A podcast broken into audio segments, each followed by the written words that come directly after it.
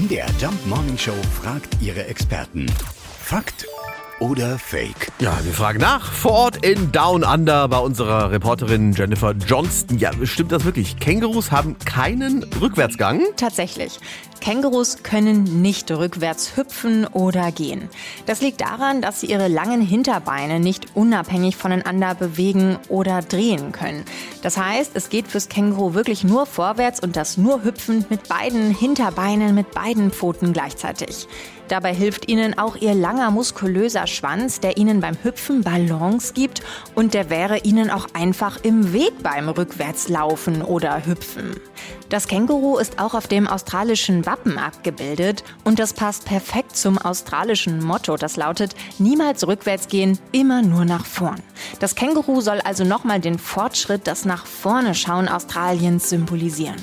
Große Sprünge, aber immer nur vorwärts. So macht's also das Känguru. Da hat's uns äh, ganz schön was voraus. Fakt oder Fake? Jeden Morgen um 5.20 Uhr und 7.20 Uhr in der MDR Jump Morning Show mit Sarah von Neuburg und Lars Christian Kade.